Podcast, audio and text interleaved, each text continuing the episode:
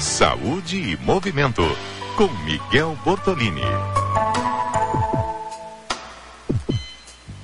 Hoje o professor e doutor Miguel Bortolini fala sobre a vida saudável e atividades físicas na terceira idade.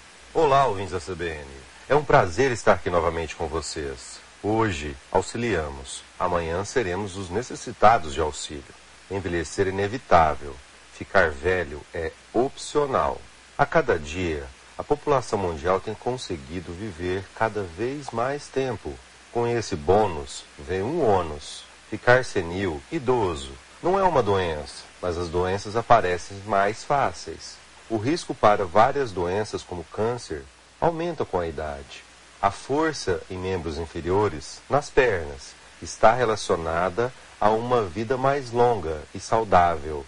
Pouca força nas pernas é preditor de morte precoce em idosos. Um estudo recente de Lee colaboradores realizado nos Estados Unidos com 4.449 idosos concluiu que a baixa força muscular foi associada independentemente a um risco elevado de mortalidade por todas as causas, independentemente de vários outros fatores importantes indicando a importância da força muscular na predição de resultados de saúde relacionados ao envelhecimento em idosos. Medir força nas pernas em idosos é uma forma de acompanhar sua saúde. Além disso, as pernas nos dão suporte no dia a dia para realizarmos quase todas nossas tarefas.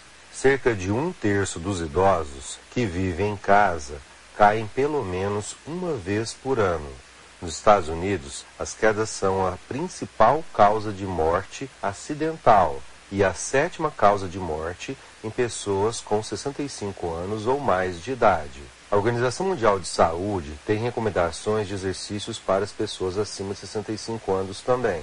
São muito similares às das pessoas entre 18 e 64 anos. Irei falar para vocês daqui a pouco. A diferença é que, quando adultos acima de 65 anos não puderem praticar as quantidades recomendadas de atividade física, devido às condições de saúde, eles deverão ser tão fisicamente ativos quando suas habilidades e condições permitirem.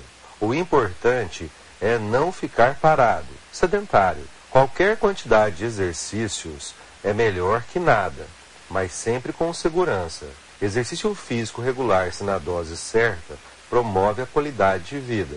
Tome de 3 a 5 doses de exercícios físicos aeróbicos por semana, perfazendo de 150 a 600 minutos por semana, além de pelo menos duas doses de exercícios de força, como a musculação, principalmente para as pernas, idoso. Faça um bom aquecimento, pelo menos 10 minutos. Obrigado mais uma vez por estar aqui com vocês. Movimentos para ter saúde.